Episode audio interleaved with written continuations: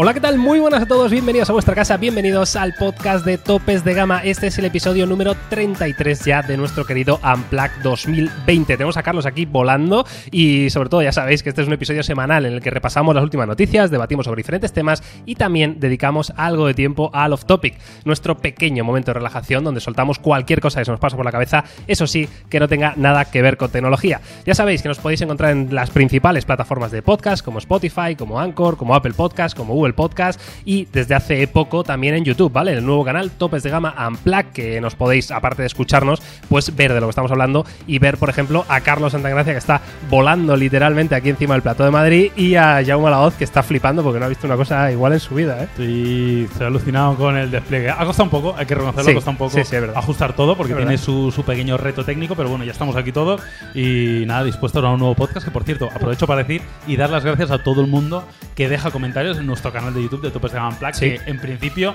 la verdad que la acogida está siendo muy buena, a la gente le mola no solo escucharnos, sino también vernos. Total, Carlos, ¿qué cuentas? Yo tengo que saber dónde estáis vosotros respecto a mí. Pues mira, eh, yo estoy a tu derecha y Eh, Jaume está yo a soy tu a tu izquierda. ¡Ah! ¡Uh! Claro, te hemos puesto en el centro. ¡Ah! ¿Estás en serio? sí. ¡Ah! Estás O presidiendo. sea. Porque o así sea, respetamos la eh, distancia de seguridad, Carlos. Así estoy mirando a quién. A mí. a Jaume. ¿Qué tal, Hola, Jaume? Carlos. Todo bien. Aquí ¿Qué vamos, pasa, nada, aquí Miguel? pasando. Muy bien, estás? Aquí, ¿Podemos hacerlo aquí- del otro día? Sí, te, te veo un poco cabezón, ¿eh? También te lo tengo que decir, Carlos. Te veo cabezón ahí y no sé por qué, tío. Ya está, sí. ya- mo- sí.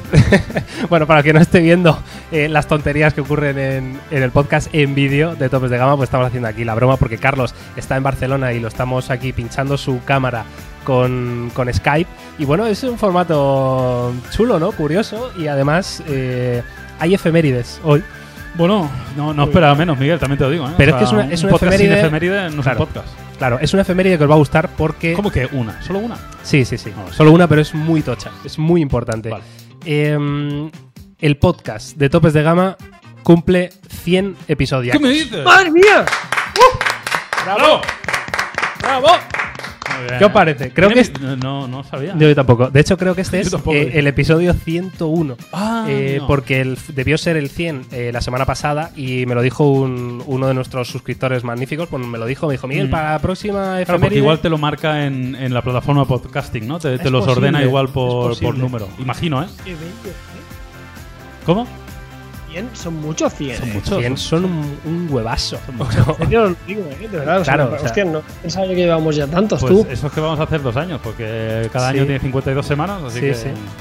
Sí, pues fijaos, ¿eh? este proyecto que empezó con, bueno, con, con mucha ilusión, ¿no? Sobre todo porque es un formato que a nosotros personalmente nos gusta, ¿no? Siempre lo hemos dicho, al final el, el rato que tenemos aquí en el podcast, pues podemos hablar un poquito más relajados y, y es algo que mola y oye, está creciendo esto una barbaridad, así que aprovechamos, yo creo, para dar las gracias. Igual también a nos todos. permite hacer mucho contenido de una forma fácil. También, que También, está- ¿eh? ya también, que está, lo pero- digo. Sí, sí, es O sea, que a nosotros claro. nos resulta practiquillo también este formato, no nos vamos a engañar, ¿no? Es practiquillo, ¿verdad? Me Practiquillo. ha gustado lo de practiquillo, tío. Practiqui- Practiquillo. y ganar dinerillo con ellos. O sea, la relación investment, eh, retorno del investment. pues Claro, está claro. bien, sí, sí, bien. sí, sí. Bueno, eh, venga, dejemos ya de tonterías, que la gente quiere hablar del Xiaomi Mi 10 Ultra. Que, igual lo tenían que haber llamado Mi 10 120, la verdad, porque es una, es una absoluta locura. Eh, vamos a hablar de este teléfono, evidentemente, que ha presentado Xiaomi, pero antes vamos a meter eh, alguna otra noticia para haceros un poquito esperar y que, y que la información buena pues se haga un poquito de rogar, que yo creo que siempre está bien. Y si os parece, chicos, eh, vamos a empezar con, con otro dispositivo eh, digamos, hermanado con Xiaomi o submarca de Xiaomi como es Redmi, que también aprovechó la ocasión para presentarnos su nuevo Redmi K30 Ultra, que es básicamente un teléfono con el diseño del Poco F2 eh, Pro, pero con características, bueno, un poco vitaminadas, ¿no? Y, y sobre todo la pantalla que sí que incluye en este caso 120 Hz. Eh, Carlos, ¿tú tienes un poco especificaciones por ahí? De, de Sí, este K30 va- Ultra? vamos, a, vamos a repasarlo. En este caso, muchos de vosotros ya sabréis que la familia Redmi K30, de la que, de la que se copia o de la que hereda prácticamente todo el dispositivo, el Poco F2 Pro, tiene diferentes integrantes. Tiene el Redmi K30, el Redmi K30 Pro y este es el Ultra. Lógicamente, no hay que ser muy avispado para darnos cuenta que con esa coletilla es el más tope de gama de todos. Vendría en este caso con un procesador de MediaTek, un Dimensity 1000, eh, vendría con 4500 mAh, 33 vatios de carga rápida, así que nada mal. Y como decía Miguel, sobre todo lo más importante, eh, bien en su pantalla, el factor más diferencial, 6,67 pulgadas, crece un poquito, Super AMOLED, un brillo de 1200 nits, que es una auténtica barbaridad, la Sí. verdad que situándolo como una pantalla de un tope de gama de 1200 pavos. Súper bien. Y sobre todo con 120 hercios. Además, cuatro cámaras en la parte trasera, el diseño típico de la, de la familia Redmi K30, que es el todo pantalla con el sistema retráctil. Bonito, potente y sobre todo con una pantalla que tiene muy buena pinta. Oye, ojalá llegue a nuestro país, quién sabe.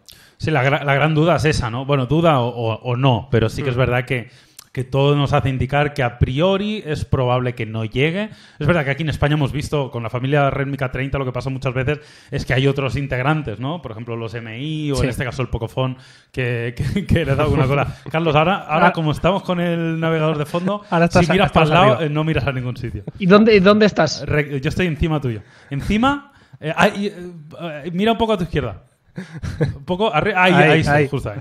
Pues lo que decía, ¿no? Que, que los Redmi K30 muchas veces no llegan a nuestro país, pero sí llegan otros integrantes que son Sí. casi iguales, que tienen las mismas specs y que tienen una experiencia muy parecida. Con lo cual tampoco hay que hacer un drama si finalmente no llega, pero sí que es verdad que, hombre, evidentemente viendo las specs, viendo el diseño, viendo un poco lo que nos ofrece, pinta de que va a ser un buen terminal. De hecho, eh, bueno, yo creo que, que en general eh, los Redmi K, lo que sea, eh, es verdad que no han llegado a nuestro país, pero sí que ha- es un terminal, un tipo de teléfono que al venir de, de parte de Xiaomi se puede encontrar muy fácilmente en, en tiendas ¿no? online como, como Gearbest, como AliExpress. Entonces suele ser fácil ¿no? su, su importación a cualquier tipo de país del mundo, con lo cual puede ser una buena opción, aunque no llegue de manera oficial en la tienda online de Xiaomi España, pero eh, podemos encontrarlo seguramente fácil y a buen precio, con lo cual yo creo que va a ser muy interesante Oye, este Redmi K30 Ultra. Pregunta que quiero dejar en el aire. ¿Qué os parece? ¿Dimensity 1000 ha sido la elección acertada para este K30 Pro? Eh, Bueno. ¿Lo esperabais con Qualcomm? Bueno, yo, lo yo, que, bueno, mm, yo lo que voy a decir, eh, y creo que puede haber aquí un, un tema importante de cara a los próximos años, es que, ojo, cuidado, porque mm, estamos viendo ya como Qualcomm eh, está teniendo algunos problemas. Luego os cuento si queréis una noticia rápida de esto. Y además, eh, claro, ya no van a poder, eh, por ejemplo. Uf, estás matando a Qualcomm com- ya, ¿eh? No, no, no estoy Estás matando a Qualcomm. a Qualcomm. No estoy matando a Qualcomm, pero ya no van a poder eh, o ya no pueden comercializar, por ejemplo, con Huawei. Es decir, va a haber. Se va- yo creo que se va a abrir un poquito el, el mercado que ahora estaba muy, muy monopolizado por Qualcomm. Y yo creo que igual Mediatek aquí tiene algo que decir, ¿no? Sí, eh, lo que tú decías de Huawei puede haber un cambio importante. ¿eh? Se acaban de adoptar eh, todos los procesadores del fabricante chino, puede ser el empujón que necesitan. A mí no me parece mal. Al final, yo creo que será un procesador más que, más que sobrado. Sé que es verdad que el del Pocophone, del cual hereda la versión del K30, entre comillas, tradicional, venía con, con el 865, ¿no? Ya sería el sueño húmedo, pero recordemos que los euros al cambio de este dispositivo, que también hay que cogerlo con muchas pinzas porque es una conversión un tanto extraña, partiría desde los 250 euros, imaginaos, ¿no? O sea, todo lo que tiene Muy este barato. cacharro por Joder. 250. Si viniera con un Qualcomm, eh, que creo que es uno de los componentes más caros que hay un- en, el, en el smartphone, seguramente, además por tema de impuestos y demás, no costaría eso, ¿no?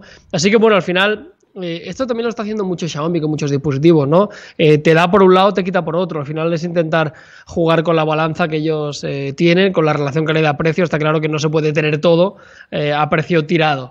Porque ya llegaremos a la siguiente noticia del MI 10 Ultra, que ahí sí que no se han estado de nada, absolutamente. Oye, y a mí me, me llama la atención, no sé si os pasa a vosotros, eh, la inclusión de esta, de esta cámara pop-up en la, en la parte superior. Algo que parece que este año ya es Sí. mm, casi, no sé, eh, residual, ¿no? Pero todavía, todavía incluye. ¿Creéis que es algo que vamos a seguir viendo? Porque yo sí que es verdad que ya no esperaba muchos teléfonos No. con esta tecnología. Yo no lo esperaba y, y, a ver, entiendo que es, que es cómodo si prácticamente nunca haces un selfie en tu vida, quiero decir, ¿no? O sea, al final...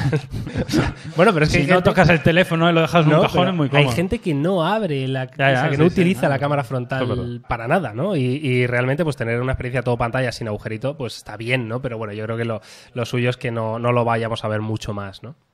No, ya aquí han reciclado el diseño que ya tenían y esto es la churrería, ¿no? Ya hicieron el diseño con el MI9T Claro. y han ido puliéndolo. Yo, sinceramente, con la llegada del agujerito, ya sea en el centro, ya sea en la esquina, molesta tampoco que sinceramente un sistema retráctil creo que es absurdo, es, eh, es dar posibles quebraderos de cabeza eh, a futuro a nivel de usuario por durabilidad, porque todavía no lo sabemos, las pruebas están ahí, pero los teléfonos con cámara retráctil estarán llegando a un año a día de hoy. Así que creo que no hay necesidad ninguna. Yo creo que es algo que se va, se va a perder seguro. ¿Estamos mirando a Carlos o nos estamos mirando a los... yo estoy mirando a Carlos. No estoy mirando a Carlos también. Es que claro, es que esto es una putada. Me tenéis aquí en desventaja. Ya, ya. Que además estamos haciendo muchas tonterías, Carlos. Es que, es que ¿sabes qué pasa que estaba pensando Miguel? Estaba pensando que con todo el lío que hemos tenido para configurar el audio, para que Carlos estuviera bien puesto, la cámara, su audio, no nos, no nos hemos acordado ni de enfocar la cámara, ni, de, ni de nada. O sea, no hemos configurado la cámara, en... pero se ve bien, se ve bien. Bueno, pero es posible que estemos o sea, se ve bien porque está configurada de la última Vale, vez, vale, vale. Pero, pero no lo hemos hecho, si te das cuenta. Muy bien. Bueno, Bueno, somos un poco desastre, la verdad que sí, la verdad que sí. Bueno, pues eh, ahí está, ¿eh? toda la información de este Redmi K30 Ultra que, como decimos, ha sido presentado en China. Entendemos que tardará un poquito en, en, bueno, en llegar a otros mercados y veremos finalmente a qué precio eh, lo acaba haciendo. ¿no? En cualquier caso, estamos muy atentos a topes de gama porque si podemos conseguirlo, pues evidentemente intentaremos analizarlo. Muy buenas características y sobre todo puede ser un teléfono, yo creo que bastante interesante para muchos. Vale, ahora sí, em, pasamos al plato gordo, chicos. Sí, este, ¿queréis? este es el que me apetece a mí hablar. Joder, es que esto, esto, es, esto es muy tocho. Esto sí que Em, me gusta a mí. Sí, sí, es que es, que es, es Xiaomi, digamos que por fin acaba de dar un puñetazo encima de la mesa, acaban de presentar un teléfono en el que no se han dejado nada, ¿no? Han cogido toda la carne que tenían y la han echado toda al asador, han dicho, vamos a ver, aquí esto es todo lo que tenemos, esta es nuestra demostración de músculo con el Xiaomi Mi 10 Ultra, un teléfono que, mm, que tiene especificaciones muy llamativas en cuanto a números, evidentemente no lo es todo, los números habrá que probarlo, pero desde luego es imposible que nos deje indiferentes. Vamos a ir repasando, pero sobre todo eh, tiene tres características claves que, que son, yo creo que el, núcleo principal, ¿no? La columna vertebral de este, de este Mi 10 Ultra, como es una pantalla a 120 Hz, un zoom en la cámara de 120 aumentos y una carga rápida de 120 vatios. Eh, una absoluta barbaridad. No sé por dónde queréis empezar, chicos, porque aquí hay, hay que desgranarlo todo, porque esto es probablemente uno de los móviles del año, mm, si no el mejor, eh. cuidado con esto. Sí, eh, yo quiero decir varias cosas. Lo primero que quiero decir que para mí de, de estas, de estos tres pilares que tú has comentado, para mí, y es algo muy personal, el más importante es el de la carga rápida. Primero porque es el más diferencial. Por fin vemos ya estas tecnologías Sí. que de momento solo Xiaomi y Oppo se han atrevido a dar el paso y son los únicos que las han medio presentado en sociedad. Y parece ser que este va a ser el primer teléfono con carga extremadamente rápida de Xiaomi. A mí esto rápida. me flipa al extremo, porque por ejemplo los 120 aumentos de la cámara me parece que está bien, pero creo que es de esa cosa que vas a usar muy poco, que ya hemos visto, Samsung tenía 100, pero al final cuando haces un por cien, casi nunca, ¿no? Eh, pero a mí esto me parece bastante fundamental y luego deciros que, que veo en esta noticia que habla también de que se, se cumplen 10 años de, de Xiaomi como marca, ¿no? De, de este- Ah, sí, de o sea, que ha es el aniversario, ¿no? Exacto, eh, Xiaomi celebrando 10 años de la fabricación de teléfonos inteligentes, que es un momento significativo y llama la atención de lo mucho que ha hecho en 10 años, que es una locura extrema, es decir, lleva el mismo tiempo de topes de gama y nosotros pues hemos llegado hasta donde hemos llegado y mira dónde ha llegado Xiaomi en el mismo tiempo, y, pero es muy significativo. Y a mí me gusta porque ya sé que muchos usuarios no están de acuerdo conmigo, ya sé que la calidad-precio es fundamental, ya sé que Xiaomi se ha hecho eh, mundialmente famoso por hacer teléfonos con una gran relación calidad-precio, pero yo creo que es indispensable e imprescindible en la madurez de una compañía hacer teléfonos super flagship, primero para demostrar lo que son capaces de hacer tecnológicamente y luego para que consigan tener algunos teléfonos que dejen mucho margen y ese margen pues lo puedan reinvertir en la compañía. Con lo cual yo estoy muy contento y tengo muchas ganas de probarlo. Sí, totalmente de acuerdo. Mucho, no hay mucho más que añadir. Yo también me quedo con la carga rápida porque lo de 120 ya sabemos cómo va. O sea, va a ser prácticamente inusable salvo sorpresa. Eh, el zoom, el Ray sigue siendo Huawei, el de Samsung es muy justito, muy justito. La verdad que llegar a 100 es más marketing que otra cosa. A mí me, me parece una charadura la carga inalámbrica rápida de 55 vatios, por ejemplo. O sea, me, me- me parece increíble. O sea, carga el doble de rápido de forma inalámbrica que por cable el Note 20 Ultra casi. O sea, no, no tiene sentido. O sea, me, me- parece una absurdez. Pero muy bien, es un teléfono excelente. O sea, tiene todo lo que tiene que tener, va a poder competir contra el que tenga que competir. Veremos al final en la gama alta, porque siempre decimos lo mismo. Eh, que es muy difícil. Aquí vende Samsung y, Apple en, teléfonos caros. Realmente ahí está la, cifra. Veremos al final si los usuarios acaban apostando por ellos. Yo creo que mm, el que conoce Xiaomi sabe que puede tener la garantía. Yo creo que es un buen momento para poder gastarte mil y pico pavos en un teléfono de Xiaomi con total tranquilidad, porque ya han demostrado sobradamente que, hacen teléfonos ya que no tengan nada que envidiar a la competencia, sino que me parecen mejores teléfonos que muchos eh, marcas un poquito más, más tradicionales. Increíble, ojalá llegue a nuestro país. Yo creo que será un teléfono complicado que llegue a nuestro mercado. Se me haría un poquito difícil, pero sea de una forma o de otra, vamos a intentar conseguirlo y vamos a, probarlo porque sin lugar a dudas... Eh, a nivel de especificaciones es teléfono del año sin lugar a dudas, sí, sí. Estoy muy de acuerdo contigo, Carlos. Solo quería puntualizar una cosa que ha dicho Yauma, eh, hablando de, que le viene bien a un fabricante como Xiaomi hacer eh, teléfonos de esta super gama alta, por las dos cosas que ha dicho Yauma y también porque eh, esto sirve para que tu departamento de I+.D. esté a tope y al final estas tecnologías que estás desarrollando para tu super flagship, bueno, quizá dentro de dos, tres años consigas aplicarlas más barato, a mejor precio, porque ya tienes la tecnología y vas reduciendo los costes a teléfonos de gama media, ¿no? Es decir, esto son buenas noticias para todos. Eh, por completaros un poquito la, noticia, las especificaciones de este MI 10 Ultra, eh, hablaba Carlos de la, de la carga, ¿no? 120 vatios de carga rápida, 55 vatios de carga rápida inalámbrica y 10 vatios de carga inalámbrica reversible. Deciros que eh, está cargado al completo en 23 minutos y en, 5 minutos tienes casi la mitad. 5 minutos, casi el 41% de la batería, lo cual es una absoluta bestialidad. Em, yo no sé esto, ya, si, claro, o sea, una cosa son 50 vatios de carga rápida, que ok, pero ya 120, mm. ya no sé cómo puede afectar esto a la durabilidad de la, de la batería, ¿no? O sea, igual, no sé, se quema en 6 meses. Veremos, a, no, ver, no, no sabemos, ¿no? Y yo creo que al final no, no, lo podremos comprobar hasta dentro de unos meses que estos teléfonos salgan al mercado y la gente los pueda utilizar durante un periodo largo de tiempo. Evidentemente algo va a afectar. O sea, eh, ya solo por el hecho de que vas a hacer más ciclos de carga, pues ya evidentemente se va a, desgastar antes la batería. Probablemente la gestión del calor también influye, etcétera, etcétera. Pero bueno, también te digo que si al final estas tecnologías están llegando al mercado es que tendrán, eh, ya habrán hecho sus estudios, con lo cual dan el suficiente rendimiento estandarizado como para que no haya ningún tipo de problema. Recordemos que al final los smartphones se renuevan con una cierta periodicidad. Pero vamos, yo encantado de que, o sea, ya sé que suena raro, ¿eh? pero estoy eh, encantado de que se deteriore un pelín más la batería a cambio de tener esta carga rápida, porque ya os digo, o sea, cambia totalmente el concepto de duración de la batería. Y es que te da casi un poco igual que la, batería, te dure más o menos y que en cinco minutos la vas a recargar de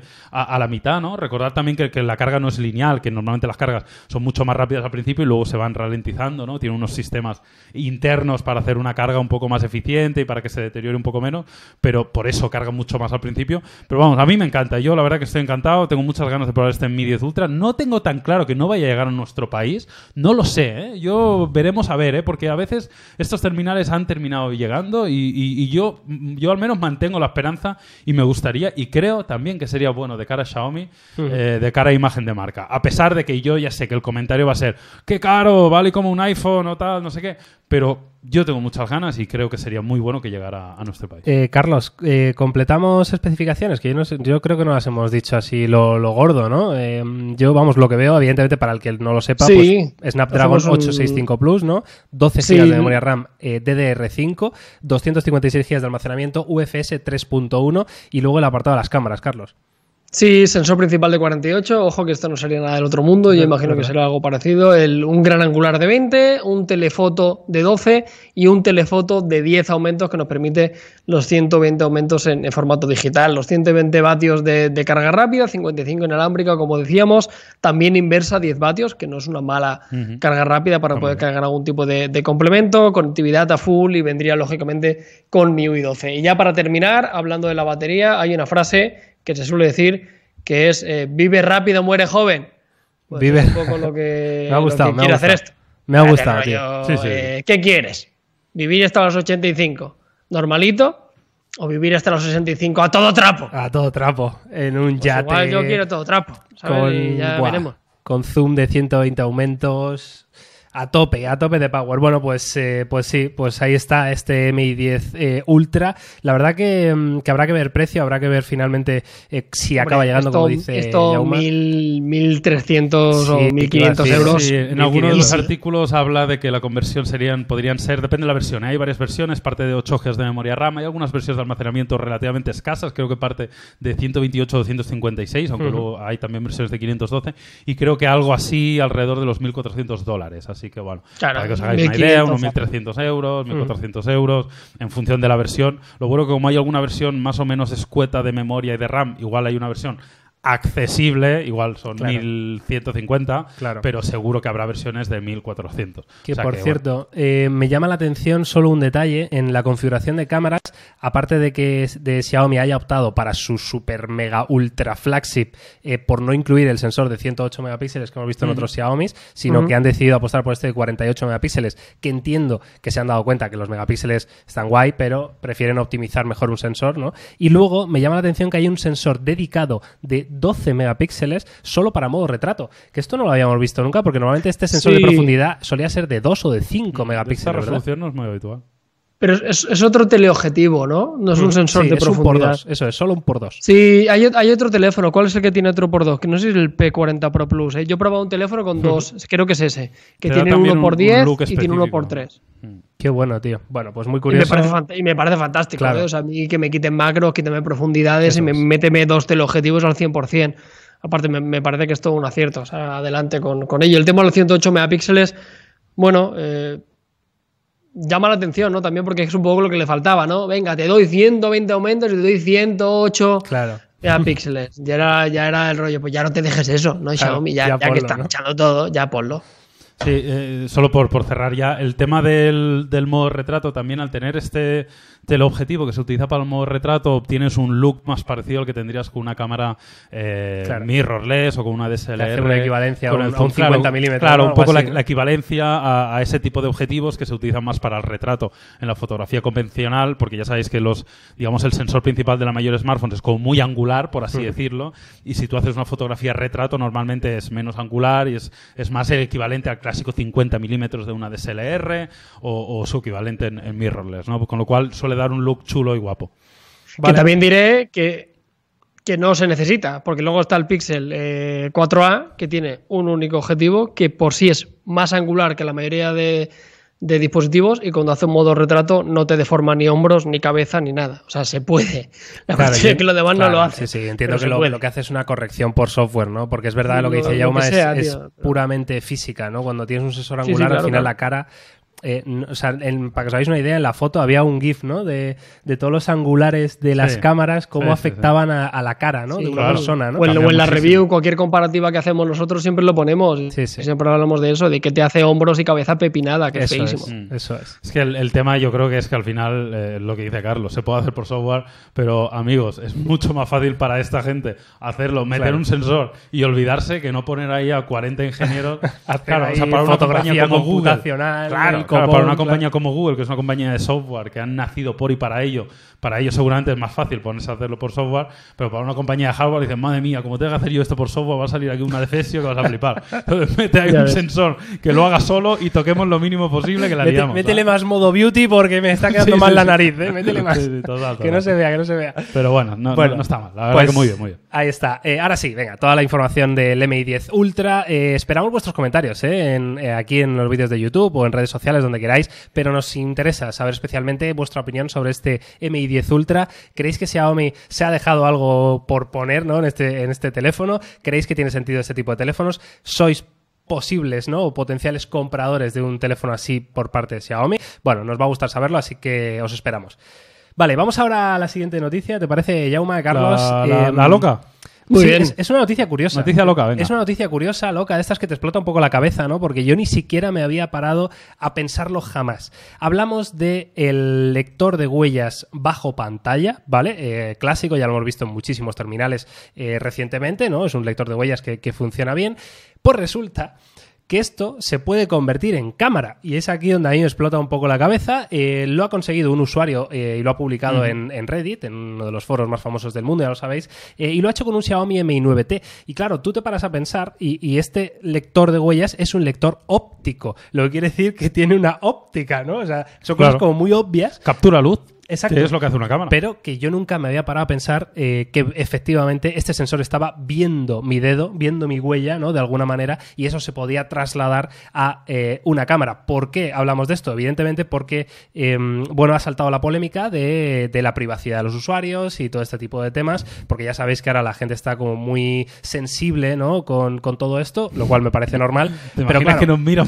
Claro. O sea, si nos que- miran por el lector hay que ser, Ostras. hay que tener mala fe, tío, para mirarte Claro. por el lector de huella. O sea, ya que me miran, mírame por la cámara, tío. Pero claro, porque mires por claro, pero que ya, ya hay- ya hay una maldita cámara que te está mirando constantemente. Claro, O sea, Claro, o sea, pero es que lo- en los portátiles hay mucha gente que le pone la, la piecita esta a la Bueno, cámara, a la ha- webcam. Ha salido ¿no? Mark Yo solo sé- con eso. Claro, Se, se le claro. han hecho fotos a... O sea, imagínate, ahora, claro, si está debajo de la pantalla, ahí sí que no puedes taparlo con nada, ¿no? Claro, claro. O sea, sí o sí te lo comes. Esa, esa cámara no la puedes tapar, ¿no? Lo cual es bastante curioso. Eh, deciros que el usuario eh, lo ha hecho a través de, de una aplicación que te, digamos, que te activa los, eh, los menús ocultos, ¿no? Que suelen ser menús de, de test, ¿no? De, mm, bueno, de comprobación de diferentes sensores y dentro de la comprobación del sensor de huellas eh, dactilares, pues está esta opción de la cámara, ¿no? Yo, Mm, Sí, lo estaba viendo en pantalla el, el- el usuario que lo colgó en Reddit y aquí en Twitter, pues bueno, alguien ha hecho una captura y está colgando y estamos viendo esos menús ocultos ¿no? que se pueden encontrar para desarrolladores y demás. Bueno, de estas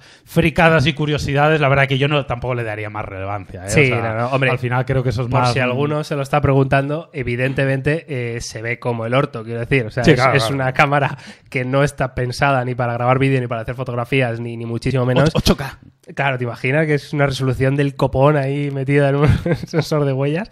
Bueno, el caso, eh, es una noticia curiosa, simplemente que sepáis que se puede hacer. eh, si queréis más información, pues buscadlo en Google. Ahora bien, os digo que este usuario o, o uno que lo ha intentado aparte, el típico que le sale mal al pobre, y le ha salido mal y se ha quedado sin, sin sensor de huellas, Amigo, no funciona. Ni, eso te ¿Se pasa por- se lo ha reventado? Sí, ¿Por, sí. qué hack- ¿Por qué hackeaste? ¿Por qué hackeaste? Y ahora tiene que estar con el reconocimiento facial con la mascarilla. Vaya putada, ¿eh? Es una putada. Vaya putada. Mascarilla iPhone. es jodido, ¿eh? Pero bueno. Mientras tanto. Bueno, cosa curiosa. Aquí me hace sin gracia más, porque pero- estamos hablando todos de, de cámaras debajo de la pantalla, a ver quién es el primero que lo hace cuando, cuando llevamos teniendo cámaras debajo de la pantalla Fíjate, bastante tiempo. Fíjate, verdad. Sin saber lo que hace. Lo que saberlo. ocurre que no es, La no es de la calidad estaba, que, ¿eh? que todos esperamos, pero la tecnología ya estaba. Lo que pasa es que, que hay que refinarla, que también es una cosa que se ha quedado un poquito en el olvido, ¿no? Que parece que está un poco parada, no debe ser fácil, ¿eh? muchísimo menos. Hostia, ¿eh? Pero escúchame, Pero nada, una- sensor una de pequeña, huellas ¿eh? y cámara frontal, ¿eh? Ya todo, Todo en uno, ¿eh? Ojo, Cuidado. ojo, que yo creo que este año igual la vemos, ¿eh? Cuidado. Una cámara bajo la pantalla. Sí, yo también lo creo. Vamos a ver si Huawei, no sé, pero parece Se- que ya está. Se está que el- rumoreando. que el Mate 40 han salido algunas patentes. Bueno, veremos a ver. Igual no este año, pero ya a principios del año que viene. Pero que está cerca, yo creo que sí que está cerca. Y ya ahí ya se acaba la discusión con los diseños. Sí, Pues sí, ya es del total. rollo. O sea, aquí no hay, no hay duda. todo liso, todo perfecto. Y ya está. Ni notch, ni agujero, ni, ni retráctil, ni historia, ¿sabes? Bueno, pues ahí está. Esta es la noticia curiosa del día. Queríamos comentarla porque, oye, mm, sobre todo daros ahí la, tranquilidad. Yo creo que no deberíamos de ser espiados mediante el... el- ha estornudado Carlos, pero además fuertemente, ¿eh? Es lo bueno, es lo bueno hacerlo eh. en remoto, que no hay transmisión vírica. Sí, sí, es verdad, claro. Y Claro. además, fíjate la cantidad de distancia que tenemos tú y yo, ¿eh? Hombre, hemos, hemos, hemos comprado ¿Os un gran angular para. ¿Os habéis para- instalado la, la- la aplicación Radar COVID? No, todavía Sí, no, yo fíjate. la tengo instalada. ¿Tú la tienes? ¿Y qué Sí. tal, Jaume? Bueno, ¿Te ha notificado algún No, de no. exposición? So- De hecho, lo único que tienes que hacer es tenerla instalada.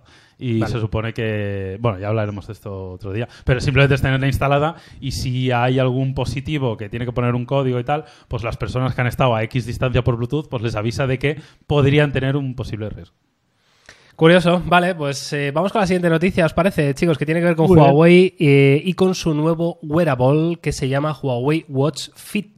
Y es básicamente un reloj, un smartwatch con orientación deportiva, claramente, ¿no? Eh, de, ahí su nombre y de ahí su diseño. Y sobre todo es interesante porque es un diseño muy particular, muy, eh, no sé, como muy distinto, ¿no? Básicamente es como si fuera un Apple Watch, es decir, una pantalla cuadrada, pero estirado. Han, han alargado y en vez de ser cuadrado 100%, pues es más rectangular, ¿no? Yo creo que es, es un diseño que a mí me, me ha sorprendido personalmente, que creo que puede tener sentido para el deporte, ¿no? Y habrá que ver lo, lo cómodo que es esto, ¿no? Hmm. Yo Curioso, ¿eh? voy a ser honesto, a mí no me gusta especialmente. O ti no te gusta? No, no le acabo de ver tampoco la especial funcionalidad a tener una pantalla con este formato. O sea, no, no, no, no lo veo algo especialmente relevante. Y bueno, veremos. A ver, sí que es verdad que al final el concepto de pulsera deportiva yo creo que tiene sentido. Se venden, cada vez hay más. O sea que para hacer deporte yo creo que es algo útil. Eh, no sé si este diseño es el más acertado, ya os digo, a mí particularmente, estéticamente, no me convence demasiado que sea así como alargado, pero, pero veremos si esto acaba llegando y cuándo, ¿no? Porque en principio esto eh, se ha presentado oficialmente, Miguel, ¿lo sabes? Pues eh, parece que es una filtración, Vale, ¿vale? vale. Entonces eh, se espera que se haga oficial a lo largo del mes de septiembre, Vale. por lo que veo. Con el Mate, ¿no? Tendría sentido. Que fuera uno de esos productos que salen acompañando siempre al Mate, que viene acompañado de una tablet, de un wearable, siempre viene, nunca suele venir solo. Seguramente. Bueno, a mí, a mí no me desagrada del todo, sobre todo porque por lo menos es muy diferente a lo que tenemos con el Watch GT, en su variante deportiva, en su variante clásica. Eh, si consiguen hacerlo un poquito más barato, se queda en medio camino entre la típica pulsera que ya tiene Huawei, que es muy limitada, muy similar a la Mi Band, y a caballo entre el Huawei Watch GT2, bueno, pues tienes un producto bastante diferente a, a lo que estamos acostumbrados. A mí estéticamente, te digo, no me desagrada. Habría que ver en la muñeca cómo queda, un- una pantalla más estrechita, pero es lo que decía Miguel, al final es como si cogiéramos el Apple Watch, lo apretáramos un poco de los extremos y se alargara, ¿no? La correa es prácticamente calcada, la elección de los colores. Bueno, ya os digo, habría que verlo en persona, ¿eh? A mí no me parece tampoco tan feo y tiene cierto sentido, ya os digo, por completar ese nicho o ese espacio que les queda entre el reloj y el medidor de actividad simple. Huawei lo está haciendo muy bien con los wearables, ¿eh? yo creo que se merece el beneficio de la duda, porque creo que es uno de los que mejor ha sabido entender la relación calidad-precio, el tipo de producto al que va destinado y, y cómo hacer un reloj. Eh, así que, oye, por mi parte, lo espero con, con ciertas ganas. Sí, te, te das cuenta de lo, de lo alargado que es, ¿no? Cuando ves la resolución de la pantalla. Y por completar un poco la información, la pantalla es de 1,64 pulgadas de diagonal. Es un panel AMOLED, con lo cual en principio se va a ver muy bien y, y en este sentido guay. Y la resolución es 456 por 280 líneas, Claro, ¿no? fíjate. Píxeles, para, para que os hagáis un poco la idea de el formato en sí del, del dispositivo, ¿no? Como hay bastantes más líneas verticales que no... eh, perdón, hay bastantes más líneas horizontales que, que verticales, ¿no? Luego deciros que es resistente al agua hasta 5 atmósferas y la duración de la batería, según se dice aquí, podría ser de hasta 10 días, ¿no? Y es compatible obviamente con Android y con iOS. Bueno, veremos a ver, no está mal. La verdad que yo estoy de acuerdo con Carlos en que Huawei lo hace muy bien en, en Sí, wearables, sí, sí. porque es verdad que no están eh, siendo demasiado eh, optimistas, ¿no? O sea, no, se están tirando demasiado a la piscina con, con los wearables, no están intentando hacer cosas demasiado locas, eh, sin embargo están haciendo algo que es como muy básico para cualquier usuario, que, que cualquier usuario puede sentirse cómodo con ello, porque es, suelen ser un wearable con bastante buena autonomía, con una pantalla sí. que además se ve muy bien, y eso es lo primero que te entra por los ojos en un wearable. O sea, Sí, si, sí, si sí. tú vas a mirar la hora y dices, ostra, que bien se ve esto, pues ya te da ese, ese punch, ¿no? Y dices, qué, qué guay. Pero claro, luego, pues tiene muchas limitaciones. Evidentemente, es eh, sistema propietario de Huawei, lo cual quiere decir que no tenemos compatibilidad con un montón de servicios, con un montón de, de aplicaciones y demás. Pero claro, al final, para registrarte la actividad física diaria, para las cuatro cosas que lo necesitas y para ver la hora, Sí, pues sí, suelen sí. ser un producto súper solvente. Sí, simplemente decir que el precio estaría en 119 euros y se presentaría en IFA de Berlín, con lo cual lo veremos en breve. Vale, pues hasta ahí toda la información. Vamos ahora con el siguiente tema de este podcast, de este episodio número 33. Ojo, esto como loco, es el, dime. Esto me ha dejado loco. Esto. Esto te ha dejado loco. sí, sí. Es la vuelta, bueno, la vuelta no, porque nunca se ha ido del todo. Y, y poco a poco han ido soltando, bueno, ciertos anuncios en diferentes mercados, ¿no? Parece que nunca a nivel mundial, pero sí siguen haciendo sus cositas. ¿De quién estamos hablando? Pues básicamente de HTC, una de nuestras marcas favoritas históricamente de, en topes de gama, ¿verdad? Que es eh, una marca a la que tenemos especial cariño. Y bueno, ha presentado en Rusia de manera oficial este nuevo HTC Wildfire E2, un teléfono evidentemente de gama de entrada. Eh, ya sabéis que la familia Wildfire es eh, de esta gama básica, ¿no? Que tiene que está haciendo Carlos Corazones eh, a la marca, evidentemente. Bueno, y, y a mí me gusta, ¿no? Siempre que HTC presenta un nuevo producto, pues hablar un poco de ellos. Sé que evidentemente eh, ya no son lo que eran y probablemente van a tardar muchos años que ojalá vuelvan a ser lo que, lo que fueron, pero tienen que empezar por aquí, ¿no? Tienen que empezar en, en ganar un poquito de, de- de cuota de mercado, aunque sea con teléfonos así baratillos. No sé, mm, ahora comentamos un poco, pero... ¿Cómo lo Ah, veis? ah, Bien, o sea, al final el resumen es, eh, es lo que tú dices, cariño todo el del mundo, la esperanza de que vuelvan eh, por su mejor senda toda la del mundo. La verdad es que el mercado se ha puesto muy duro y hay competidores y rivales que están poniendo las cosas muy duras, no solo a HTC, sino a muchos otros. Hay muchos que están pereciendo por el camino y que lo están pasando muy mal. Eh, yo estaría encantado, pero sí que es verdad que a mí no me da muy buen rollo que esto, por ejemplo, se presente en Rusia. Ya. Que a a lo que voy es, eh, no, no, no parece algo ni muy pensado para el mercado global, ni mercados estratégicos como, como es China, entonces, bueno, es significativo. Y luego el teléfono como tal, pues tampoco es algo que ilusione especialmente. No, no es la forma. Si la forma que tienen de volver es esta, lo tienen muy jodido. ¿eh? Y te lo dice alguien que quiere a HTC con todas sus fuerzas. Teléfono de acceso, eh, un resumen muy rápido, un Huawei, hay un Huawei, un MediaTek. Es que Huawei MediaTek, ojo con esto, ¿eh? Ojo con ese Un. Mediatek. Ya, habla- ya hablaremos. Ojo con ese. Helio P22, 4 GB de RAM, 64, 6,2 pulgadas, resolución 720p, como veis un teléfono de acceso de manual, doble cámara trasera, con esa segunda que prácticamente no sirve para nada, una cámara delantera de 8 megapíxeles, 4000 mAh, micro USB para Yauma dedicado en el corazón, Madre mía. 170 gramos Vaya y al drama, cambio unos 115 euros. Es que, es que ni así van a poder competir, porque por ese precio seguramente hay alternativas venidas desde China eh, mejores. No sé. A mí HTC me flipa, me encanta. Los últimos teléfonos de gama alta que llegamos a probar, yo cuando hice el análisis hace un par de años, yo dije que est- o sea, e- eran mejor de lo, que, de lo que parecía a nivel de especificaciones y eran teléfonos con los cuales no te equivocabas. O sea, igual habían mejores opciones en el mercado, seguramente, pero no eran malos teléfonos. Eh, ya no sacan esos teléfonos de gama alta, parece que se están centrando en este tipo de, de teléfonos de acceso. Eh, sinceramente creo que hace falta muchísimo más para poder competir en el sector más difícil, porque la gama alta es difícil, pero es que la gama de acceso es, lo es todavía más. 10.000 ru- rublos, malos ¿eh? O ru- ruplas de esta. 10.000 No rupias, sé. rublos. Yo solo sé que en Rusia ahora están con la vacuna. Que, se la han pinchado a la hija del Putin y dijo, bueno, el primer día tuvo fiebre, pero el segundo estaba ya como una rosa. Ah, Yo sí. no me creo nada, tío. Eso- eso- la, No han convertido nada. en, la han convertido en superheroína o algo. ¿no? Ah, que- Ahora de repente desarrolla un tercer brazo ahí y empieza a No, yo no, no me creo. La, la habrán pinchado Yo a 100 tampoco. personas antes que a la hija. Habrán Hombre. cogido... Han cogido a cualquiera Ah, no antes que a la hija, nada. sí, para probar la vacuna. Bueno, Eh, bueno, el caso, eh, para el que no esté viendo el diseño, ponemos un diseño muy, muy sobrio, ¿no? Muy en la línea de estos tipos de Muy teléfonos, sobrio notch y, tipo gota. y un poco antiguo en el sentido de es un diseño sí, 2018. Gama de, de precio, Yauma, yo creo que es lo que se puede esperar, ¿no? Es decir, tenemos, bueno, uno- unos márgenes laterales más o menos conseguidos, pero tenemos una barbilla inferior bastante pronunciada. Como es lógico, el lector de huellas en la parte trasera. Mm, Ningún tipo de revolución por ningún lado. Lo único, bueno, pues aquellos que tengan en especial cariño a la marca y estén pensando en, en un dispositivo de este precio, pues bueno, quizá te pueda hacer gracia, ¿no? Recordemos Que que, no lo hagan, que no lo hagan, que no lo hagan. No todo, Que no le haga gracia. pero no todo No es- nada, no- no bueno, pero nada. A lo mejor alguien, yo que- sé, el software. Carlos, HTC. Sense. Pues Ya igual no me mola vale, más. ¿eh?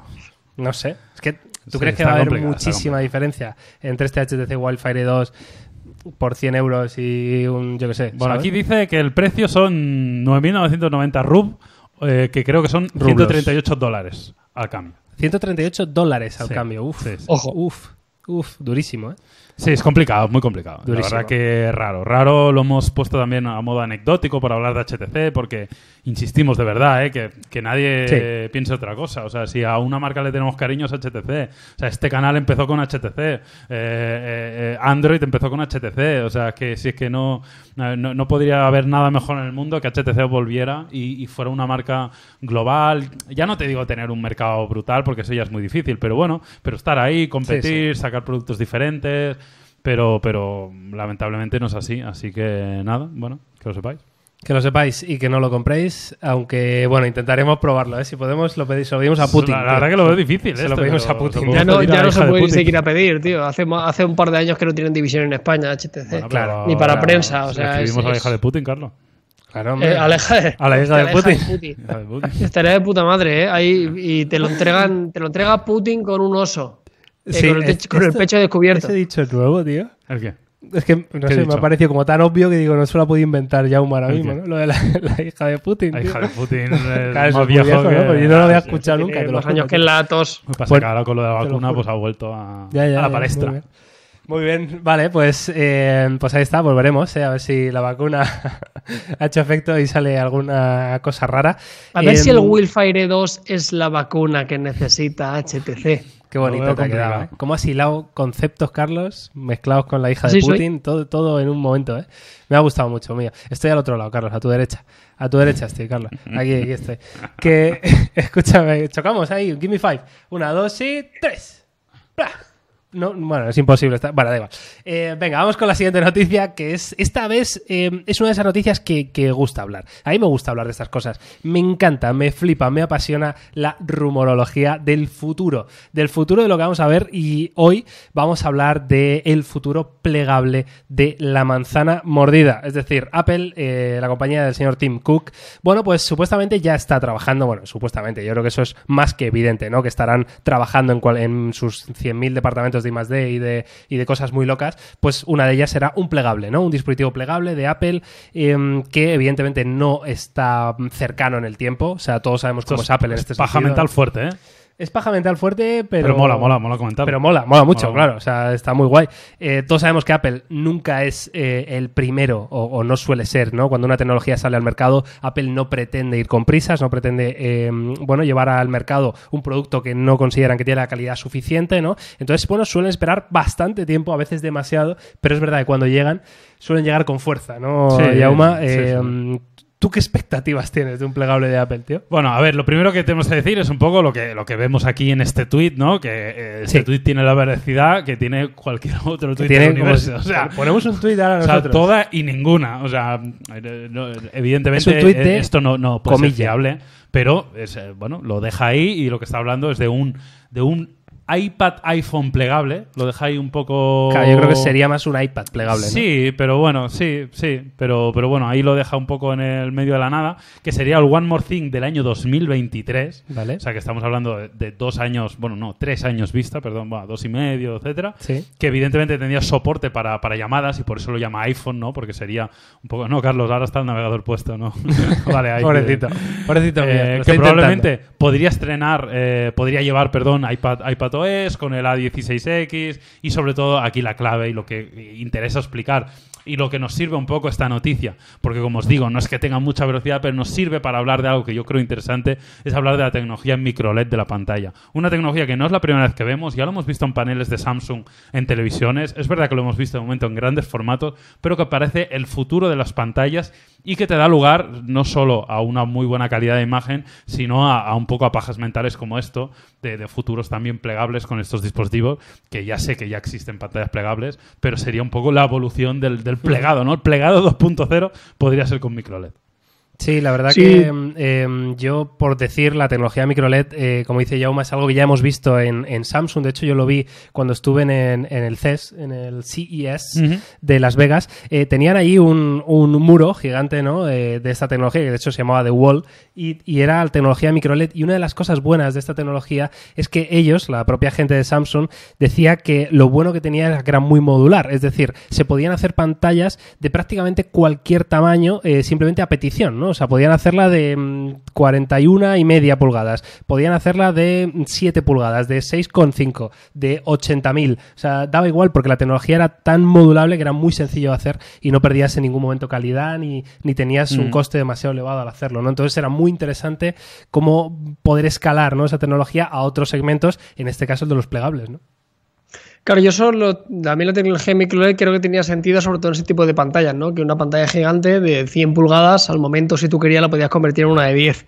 Que en un formato de tablet o de smartphone me cuesta creer, pero bueno, está claro que irá, Sí, irá evolucionando, ¿no? O sea, seguramente será, será el futuro y veremos. Y al final Apple se tiene que meter en esto. Ya hemos visto que Surface con el dúo, eh, que cada vez va tomando más forma y no tardaremos demasiado en verlo, la gente está, está como muy ilusionada, creo que tiene sentido. Puede que tenga incluso más sentido el concepto plegable en un formato tablet que no en un formato smartphone, puede ser. Porque el smartphone ya quizá tiene un tamaño correcto, pero tener una tablet así, poder jugar con dos pantallas, eh, poder interactuar eh, con, con el buen hacer que tiene la gente de Apple con su sistema operativo. Veremos también el giro de turca que le pueden hacer para poder sacarle partido al, al- a iOS o le llamen ya como le llamen, porque esto ya no sería iPadOS, ya sería plegable OS, foldable eh, OS. Así que nada, veremos. Yo creo que tardaremos bastante en verlo. O sea, Apple se toma esto con muchísima calma. No sé qué estáis haciendo, cabrones. hemos troleado un poco, Carlos. Estoy llorando. No pasa la nada, no hay, risa, no hay tío. ningún problema. Yo me, pero yo estoy ya de vuelta. Tú, yo esta semana hemos, cojo hemos vacaciones. puesto tu, tu cara Joder. encima de nuestros cuerpos y nosotros gesticulábamos con los brazos mientras tú hablabas. Claro. Ah, muy bien. Claro, está muy divertido, tío, muy divertido. Perdona, perdona. Además, el, joder, el speech de Carlos era especialmente bien. interesante, Sí, sí, sí, tío. estaba estaba Pero claro. es que, claro, era muy Bueno, divertido. la tío. cuestión que Apple tiene que hacerlo, Venga, que esto no va a ser y al final, por suerte o por desgracia, suele pasar así, hasta que Apple no monta la jarana, parece que el resto de fabricantes o la industria en general no se lo acaba de tomar en serio esto. Yo tengo eh, una ilusión bárbara por el nuevo eh, Fold de Samsung, la tengo como en la manga de un anorak, la tengo como un pantalón de pana, Sí, ¿Cuándo- sí, el cuello de un cantador. Yo creo que ya eh, entendéis por dónde voy. Sí. Y tengo muchísimas ganas de ver un poquito qué puede hacer Apple. No sé, veremos. A nivel de tecnología, yo creo que cuando lo saquen, eh, marcaron un antes y un después con el, con el iPad. Veremos si vuelven a hacerlo. Yo creo que aquí sí que le han comido un poquito la tostada. Pero sin lugar a dudas es el que falta, ¿no? O sea, tenemos Microsoft, tenemos Samsung. Pues hombre, falta, falta que los americanos se sumen a la fiesta. Di- Dicho esto, también, solo por apuntar, creo que tiene mucho sentido estos dispositivos tan grandes que se plieguen, más que, Sí, más, que claro. cualquier Sí, otro. porque más que un final- smartphone, Claro, sí. o sea, o, bueno, un smartphone también, pero un smartphone grande, ¿no? O sea, al final creo que es muy cómodo plegar dispositivos de estos de gran pantalla. Yo que sé, los que hayáis tenido un iPad eh, Pro eh, Claro, grande. El de 12 o Claro, de el 13 de 12 pulgadas, os daréis cuenta de lo que, que está muy guay para algunas cosas, pero es un tochaco para otra. Entonces, eso plegarlo, la verdad que mola. Así que, en este sentido, conceptualmente creo que tiene sentido y sí creo que vamos a ver estos conceptos plegándose en el futuro. Sí, sobre todo que habrá que ver qué soluciones evidentemente inventa Apple para, para este plegado, ¿no? Porque seguro que tiene detrás una cantidad de software importante, ¿no? En, eh, vamos, conociendo a la compañía, seguro que no es solo se pliega y ya está, sino que habrán Claro, ideado claro. algún tipo de, de bueno, de, de sistema, de menús, de usos que puedas hacer con ello plegado o desplegado y que puedan ser bastante interesantes, ¿no? Ya estamos viendo como todos, como decía Carlos, Samsung va en cabeza, el, el último Z Fold 2 es espectacular, tenemos unas ganas horribles de, de probarlo y también eh, la hoja de ruta ya se ha anunciado que Google, por ejemplo, para 2021 también está trabajando en este plegable. Bueno, yo creo que todas las marcas eh, en general eh, y mm, vienen tiempos bonitos eh, en tecnología, sobre todo con esto. Evidentemente Apple va a ser la última en llegar, pero probablemente sea una de las que mejor lo va a hacer, aunque bueno, Samsung lo está poniendo complicado. ¿no? Sí, hombre, la última tampoco, Miguel. O sea, que no va a ser la primera. Yo creo que ya hace años que, que Apple no suele ser el primero en, en- en lo que sería I más D o innovación de hardware al menos. De software ya es otra cosa, pero de hardware al menos. Pero tampoco la última. Pero, pero sí, sí, estoy de acuerdo en que Samsung está poniendo co- el, el listón alto en lo que es a plegables. Y más que el listón alto también es que, a ver, yo creo que el primer Fold le salió como le salió, pero al jugársela pronto, pues han aprendido pronto, han mejorado pronto y eso al final te da una ventaja competitiva, ¿no? Al final, quien no arriesga no gana. Yo creo que ellos arriesgaron, les salió relativamente mal en algunos aspectos, porque yo creo que un poco de, de- de daño a la imagen marca siempre hace que un producto no esté refinado, pero bueno, oye, ahora ya ves el Fold 2 y de joder, pues esto... Y el resto seguimos esperando, porque Xiaomi también tenía un plegable que, Que iba lo a mostraron locura, hace un año y ¿verdad? pico. Huawei sacó uno, ¿os Sí, acordáis? sí. Sí, Bueno, sí. de hecho, ese, hecho. ese existe y se vende. Pero. Pues- pues yo no sé. ya. Pero es, es verdad. O sea, a mí me, yo hablé con Huawei y me dijeron, no, no, el corte inglés puedes ir a comprarlo. Y dije, muy bien. Y dije, ¿cuántos lo han comprado? Ninguno. Pero, pero, o sea, existir sí que existe, pero ya, ya es significativo que ni siquiera lo han rotado por la prensa, al menos no con nosotros, No, no, no. ni con los medios importantes. Con lo cual, ya significativo de que mucho no lo quieren enseñar. Y que no lo quieran enseñar no es buena señal. Bueno, pues eh, ahí está, estaremos atentos eh, a cualquier noticia, rumor, eh, filtración que pueda aparecer de estos eh, plegables o este plegable de, de Apple, que evidentemente, pues eh, toda esta información, evidentemente cogerla muy con pinzas porque no, no tiene sentido de otra manera. Ya veremos si esto se acaba confirmando. Pues mira, podremos decir que fuimos de los primeros, ¿verdad? En decir que se iba a presentar en 2023 y que iba a ser... Ya Vamos aquí los periódicos deportivos. liderando la información. Sa- sacamos en portada a todos los jugadores y alguno acierta. Claro, eso es así, eso es así. Cristiano fichado por el Manchester United. Pum, y al final a- alguno te la llevas, te la llevas, se hablará de nosotros. Eh, bueno, yo creo que podemos cerrar por aquí nuestro capítulo de tecnología esta semana, este episodio número 33. Como siempre, todos los temas que, eh, que hemos hablado, pues oye, sería interesante, ¿no? Saber también vuestra opinión, que, que nos dejéis en comentarios y nos digáis, oye, pues mira, pues esto de Apple va a ser un chustón enorme o va a ser increíble, lo mejor que ha hecho nadie en la vida. Y, y así con todas las noticias, pues yo creo que, que así entre todos, pues bueno, sabemos un poquito mejor, ¿no? De, de la tecnología. Em, Podemos hacer un, un off-topic, eh, chavalada, si os apetece. Si os apetece, Sí. me apetece, ¿no? ¿Cuánto llevamos lo de vamos a grabación? hacer relativamente rápido, Miguel, Venga, porque ya llegamos rápido. tarde a la segunda reunión del día de hoy. Ah, sí. Pero Vale. yo creo que podemos hacer un pequeño off topic, si os parece. bien. Vale, eh, pues venga, voy rápido. Eh, os voy a recomendar dos series, ¿vale? Dos series que he empezado a ver esta semana y la verdad que las dos me están gustando, son muy distintas, pero creo que molan. Una se llama The Resident, que es una serie de Fox, por lo menos la estoy viendo en Fox, yo no, yo no la he encontrado en... Como Fox. Sí, pues eh, a través de un canal de estos de series, como Movistar Series Ah, vale. o como Orange Series. O sea, o- no es, no es vídeo bajo demanda. No, claro, bueno, o sea, lo puedes hacer bajo demanda, pero no es un Vale, Netflix, vale, vale, HBO, eh, etcétera, ¿no? Pero bueno, The Resident, ¿vale? Que es una serie de, de médicos, evidentemente va de, de residentes. Eh, la típica serie de, de médicos, tío. Es la típica serie de médicos, pero los personajes me gustan mucho, me gusta muchísimo el perfil que tiene cada uno y creo que es una serie muy, muy interesante y muy bien hecha. Esa, una. Y luego la segunda, ya de Netflix, eh, es una serie que está basada en, un- en una novela que se llama eh, Carta al Rey, ¿vale? Y es, eh, aunque tenga un nombre así como muy guay, es una serie total y 100% de adolescentes, pero ya sabéis que a mí de vez en cuando Sí, me sí. gusta ver estas cosas. Pero y- tú, tú eres un adolescente de corazón. Es verdad, sí, sí, el síndrome de total. Pan, como yo, Miguel. Soy bastante adolescente, Soy muy adolescente. Eh, ¿Has encontrado más canciones, Miguel? de, de, de Citrus. Te las tengo todas, Carlos. Tengo todas las canciones. Vale. Tengo todas. Tengo las 15 que sabíamos tocar, pues ahí están. Las tengo aquí en el móvil. Bueno, el caso, Carta al Rey. Una, una serie, eh, como digo, tono adolescente, fantástico, medieval, ¿vale? Yo creo que es eh, la- las tres palabras que mejor lo resumen. Pero ¿Medieval? Medieval, medieval. O sea, em, ambientación medieval, fantasía y un poco de adolescente, ¿vale? También habían adolescentes en el medievo, Carlos, ¿eh? Sí, claro. No, no, ya, ya, pero ha dicho, ha dicho residentes Claro, médicos, sí. yo me estaba esperando rollo de urgencias, No, tal, tal, tal, de otra, Carlos, dicho otra, que te Que he cambiado de serie, he cambiado cambiado de serie, serie. tío. Ah, vale. La de, la de médicos es de médicos, sí, en la actualidad. Y ahora estamos hablando de. vaya claro, mix. vaya mix, ¿eh? ¿Te imaginas? de Resident.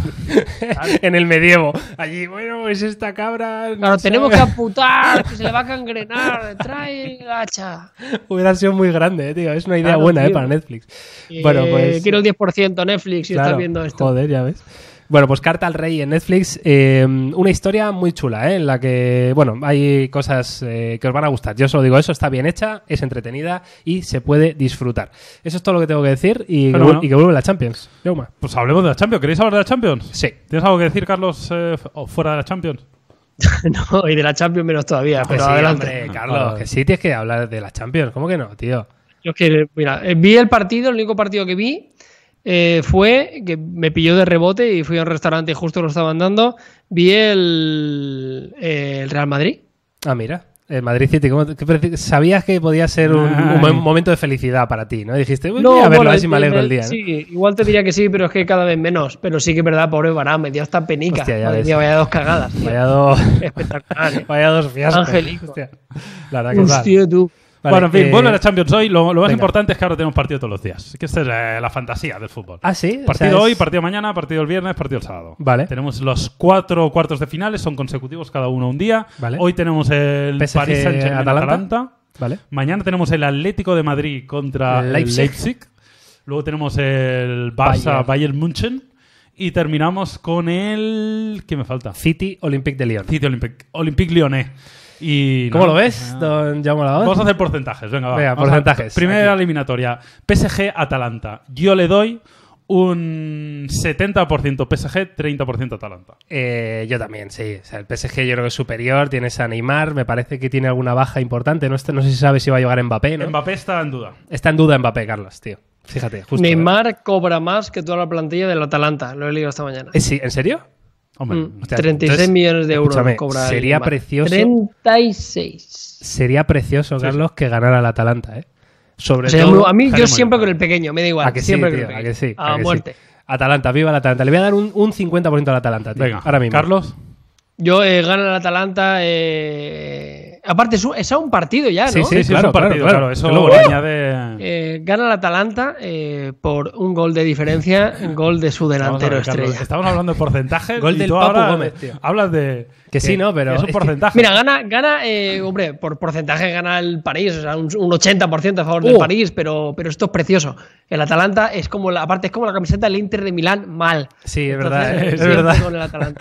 Qué grande, tío, el Atalanta. Bueno, pues sí, pues hombre, son dos equipos que atacan mucho Sí, sí, es, un equipo muy, muy, muy atractivo de ver. y que no defiende muy bien, también de- defiende mal, le, le metió una tunda importante al Valencia. O sea, no- eh, ojo, ojo, el Atalanta ha hecho una gran temporada en la Serie A. O sea, Sí, no sí. está ahí por casualidad, ¿eh? está ahí porque se lo merece. Ahora bien, yo creo que al final la, la entidad que tienen la mayoría de jugadores del PSG pues va, va, va a ser superior. Pero bueno, lo veremos. ¿Dónde, y dónde eso se ha quedado el. París siempre? ¿Perdona? ¿En cuartos? En ¿Ha llegado- cuartos, ha sí, llegado a cuartos. semi? Bueno, yo creo que Igual no. sí, yo ¿no? creo que ¿Un año semis, no? diría que no. Yo Siempre que no. octavos o cuartos. Vale, Bueno, luego vale. tenemos el Leipzig Atlético de Madrid, que yo creo que el favorito es el Atlético de Madrid. Pero ojo al Leipzig, yo le pondría un 60-40 a favor del Atlético. Sí, eh, yo creo que es, es favorito del Atleti, pero no tanto como tú. Yo, yo diría un 55-45 o algo así. Em, ¿Sabes qué pasa? Que precisamente este tipo de equipos le viene muy mal al Atlético de Madrid, ¿no? Porque el Leipzig es el equipo pequeño, el que va de tapado, el que va de sorpresa de la temporada, el que tienen esa ilusión por hacer historia, ¿no? Donde nadie ha llegado. Y precisamente al Atleti le va muy bien ese papel, ¿no? El, el de enfrentarse contra equipos grandes, el de enfrentarse contra un Bayern de Múnich, contra un Liverpool y tumbarlos ahí a la lona, es lo que le va bien al Atleti, ¿no? Cuando tiene que ser del revés, pues yo tengo dudas. Eh, evidentemente creo que el Atleti está bien, ha acabado bien la temporada. Eh, creo que el Leipzig este es un buen equipo, pero bueno, yo espero que el Atleti sea capaz de, de imponerse. Pero claro, es que a un partido, tío, a un partido, es que... Todo puede pasar. Pero es Eh, con partidos donde sois los reyes vosotros. Sí, bueno, y, a- y en eliminatorias en general, ¿no? Pero, pero ostras, no sé, yo tengo dudas. Creo que va a ser un partido muy bonito, también os lo digo, porque al final el Atleti va a tener que proponer un poco, los otros juegan bastante bien al fútbol. No lo sé, no lo sé cómo va a quedar la cosa. Es verdad que han perdido al delantero este, el Timo Ah, Werner. Timo ¿no? Werner no juega. Claro, que este le ha fichado quién, el Chelsea. Eh, Chelsea? El Chelsea, Puede ser. claro. Pues fíjate, claro, han perdido a su delantero ese- que estrella. es raro que ese sonaba, sonaba para el Bayern a muertísimo. que sí, es verdad, tío. ¿Y este no ha jugado ya en el Bayern, de hecho? No, no, no. Lo que lo quería fichar era, era como el nuevo, el, el nuevo tanque alemán típico. Bueno, el nuevo este no es el de chiquitín, turno. este yo me estoy liando. El, el Timo Werner No, es, no. es No, bajito. No, no. El Timo Werner es el típico un- tanque. O sea, más, más rollo que un agüero que otra cosa. No, No, no, no, no, no, ¿No? Pero tampoco dudas, ¿eh? imaginéis un tanque inmóvil sin de este. Es un tío con tío. calidad, es un tío que hace muchas cosas. Timo pero, de Timo, ¿no? Pero es un tío altito, es un tío. Timo Werner, vamos a ver. Pues mide 1,80. ¿Vale? Tampoco es tan Mm. No, alto, es- está, eh, a mí me parece un gran futbolista. Eh, porque tiene muchas 76 cosas. Es muy rematador, puede jugar bien por alto. Pero tiene ya, pero ya no está, ¿no? En el No, no, Leipzig, claro, claro. no Sí, sí, poder- está en el Leipzig, pero está lesionado, ¿no? No, no, no. Está Ah. fichado por el No, Chelsea. yo, yo lo he visto entrenando con el Chelsea, con Sí, la equipación del Chelsea. y Está- todo. vale, vale. eh, juega como delantero y su equipo actual es el Chelsea Vale, vale, vale. Football Club de la Premier League de Inglaterra. Claro, eh, se lo han llevado a mitad de temporada antes de, Mm, vale, antes de terminar la Champions. Entonces, para el Claro. Leipzig pues es una putada grande que también tiene a Dani Olmo, el chico este jovencito que, Sí, que hizo sí. muy buen. que era un sub-21, ¿no? Con España o Sí, algo creo así. que sí. Bueno, pues ya está. Yo creo que el Atleti favorito, pero, pero miedo. Y luego tenemos al, al Barça. Pasa Bayern, que yo voy a ponerle un 50-50, aunque... Más con el corazón que con otra cosa. No, no, no, no, con la razón le pongo un 50-50. ¿Sí? Sí, sí, por supuesto. Creo que el Bayern llega mucho mejor eh, futbolísticamente que el Barça. Creo que el Bayern llega mucho mejor físicamente que el Barça. Pero creo que el Barça tiene bastante más calidad en, en muchas posiciones del campo. Bastante más, ¿eh? Y por eso le pongo un 50%, porque creo que está haciendo mucho mejor fútbol el Bayern, creo que está mejor físicamente, pero creo que individualmente el Barça es muy superior. A un partido, además, eh, pues la superioridad física y tal se nota menos.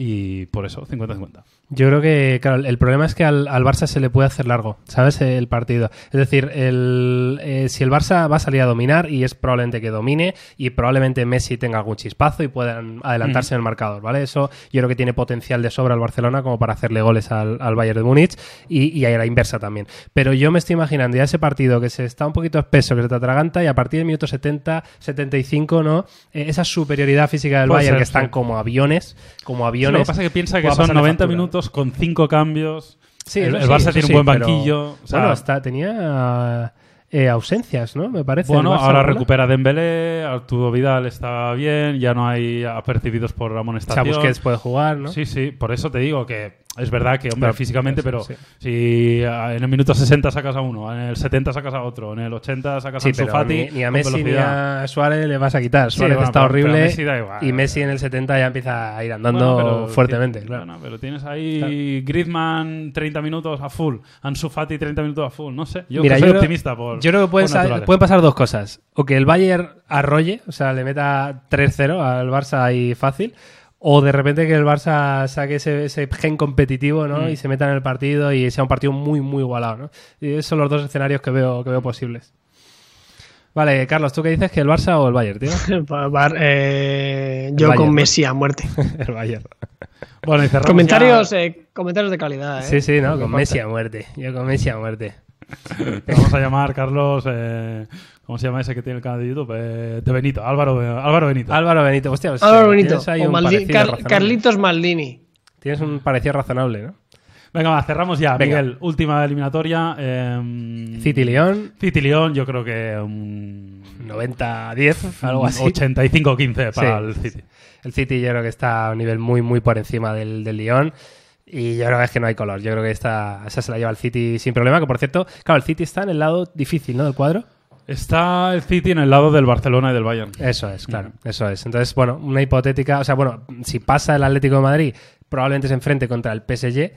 Y, o contra el Atalanta, ojalá sea el Exacto. Atalanta. Y eh, claro, el Barça, si pasara, se enfrentaría probablemente al City, ¿no? Ahora, como lleguéis a la final, eliminando a Atalanta y ¿Te a? Leipzig... Sería ah, increíble, ¿eh? Sería buenísimo, tío. Y ganáramos luego al City, tío. Sería, sería muy bonito. Bueno, pues ahí está, pues esto es todo. Carlos, eh, la Champions Mira, ha vuelto y series Algo, algo, de, algo de fútbol. Por cierto, una última recomendación. El Ah, otro día Anelka, vi ¿no? el documental de Anelka. ¿Qué es es que a mí el fútbol, a mí el fútbol me, me suda el pie cada vez más. Pero cada vez me gusta ver más los documentales de fútbol. Y está muy guay para conocer la historia que, que- de Anelka. Un díscolo del fútbol, un talento que te cagas un poco desaprovechado. Y todo lo que pasó, porque en el Madrid no rindió, eh, el, el lío que hubo en el Mundial de Sudáfrica con Francia. No sé si os acordáis que se amotinaron en contra Ah, sí, de. sí, sí, que pasa en salía- el documental lo ponen un poco como un santito y yo creo que igual... Hombre, Anelka Santo no era. ¿eh? O sea, el rollo, no. No, pero me es- en un lío porque ah, la prensa ha dicho, luego en el Madrid no, porque quería hablar antes del entreno y ellos querían después. O sea que. Pero sí, sí, Sí. está, está interesante. A mí me gustó el documental. Bueno, pues ahí está. Pues ahí está la recomendación de Nicolás, ¿no? Se llamaba Nicolás Nicolás Anelka, Anelka. ¿no? Nicolás Anelka. Anelka, un, un delantero especial, especial, ¿no? Podríamos decir que era bastante especial el tío. Bueno, pues hasta aquí. Eh, este es el episodio 33 de nuestro querido Unplugged, eh, disponible en YouTube, en el canal Topes de Gama Unplugged, disponible en todas y cada una de las plataformas de podcast que te imagines. O sea, búscanos donde quieras, pero por favor, búscanos. Eh, un placer estar aquí una semana más. Te hemos tenido, bueno, yo creo contenido de todo tipo. Ya sabéis que irá saliendo. lo primero que veréis en el canal de YouTube es el episodio completo, ¿vale? Y luego, pues bueno, pues irán saliendo las pildoritas, ¿no? Con todos los temas, pequeños temas que hemos ido hablando en el día de hoy, pues irán saliendo los próximos días por si queréis eh, repasar alguno específico o, eh, porque no lo has visto, no te ha dado tiempo, pues lo vas viendo por separado, que también está muy bien. Así que nada, Yauma, Carlos, eh, un placer, estamos los tres otra vez juntos. Nos ¿eh? vemos la semana que viene. Muy bien, aquí chicos. Un poco en virtual, pero, pero estamos. Que no es poco. Que no es poco. Que vaya bien. Ahora, ahora soy Nos yo el que me piro, por eso. La semana que viene no voy a estar, chavales. Venga, Carlos, guapo. Venga, hasta luego. Chao, chao, chao. Adiós.